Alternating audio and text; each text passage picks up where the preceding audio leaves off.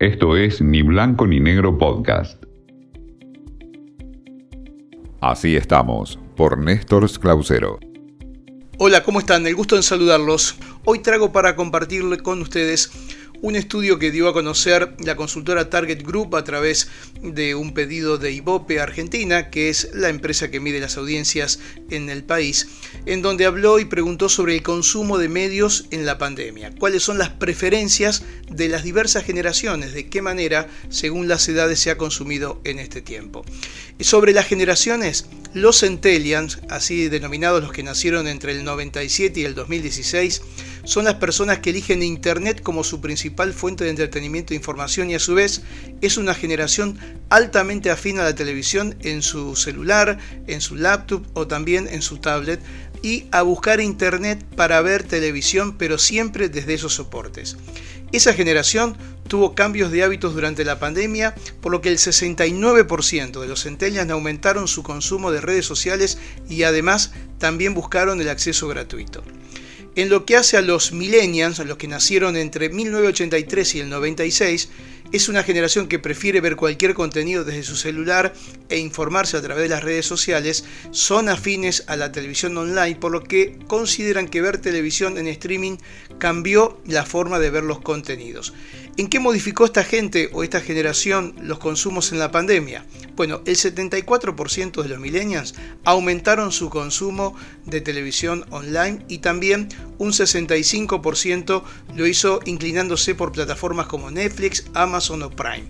Esto tiene que ver con las modificaciones para ver consumos que no están ligados directamente a la información y a la actualidad. En tanto, la generación X, a quien se denomina así, a los nacidos entre 1967 y 1982. Esta generación es mucho más afín a los medios tales como la radio, que la considera su principal fuente de entretenimiento y también para mantenerse informado. De esta manera, esa generación, según este estudio, dice que tuvo cambios de consumos aumentando la televisión tradicional con más afinidad, sobre todo por la paga o aquello que tiene vínculos directos con los canales de noticias. Es por eso que aumentó el 67% de redes sociales y el uso de WhatsApp. Miren, el 73% de esta generación, que son los que tienen más o menos 50 años, se informó y mucho a través de esta aplicación. También escucha los podcasts y el streaming de música, que aumentó en un 26% este consumo.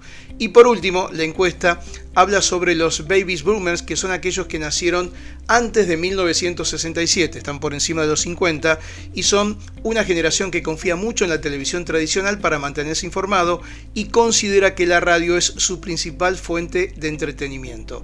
Lo que dicen es que sumaron más horas de televisión entre las 7 de la mañana y las 12 de la noche y también sumaron mucho el consumo de la televisión paga, esto se da sobre todo para el entretenimiento. Lo cierto es que este estudio entre abril y junio tiene una cantidad importante de modificaciones pensado con el mismo tiempo del año anterior, lo que confirma que más allá de los soportes hemos cambiado todos con la pandemia, con la cuarentena, el consumo de medios de comunicación en cualquier formato y también con cualquier contenido, no solo el informativo, sino también el entretenimiento.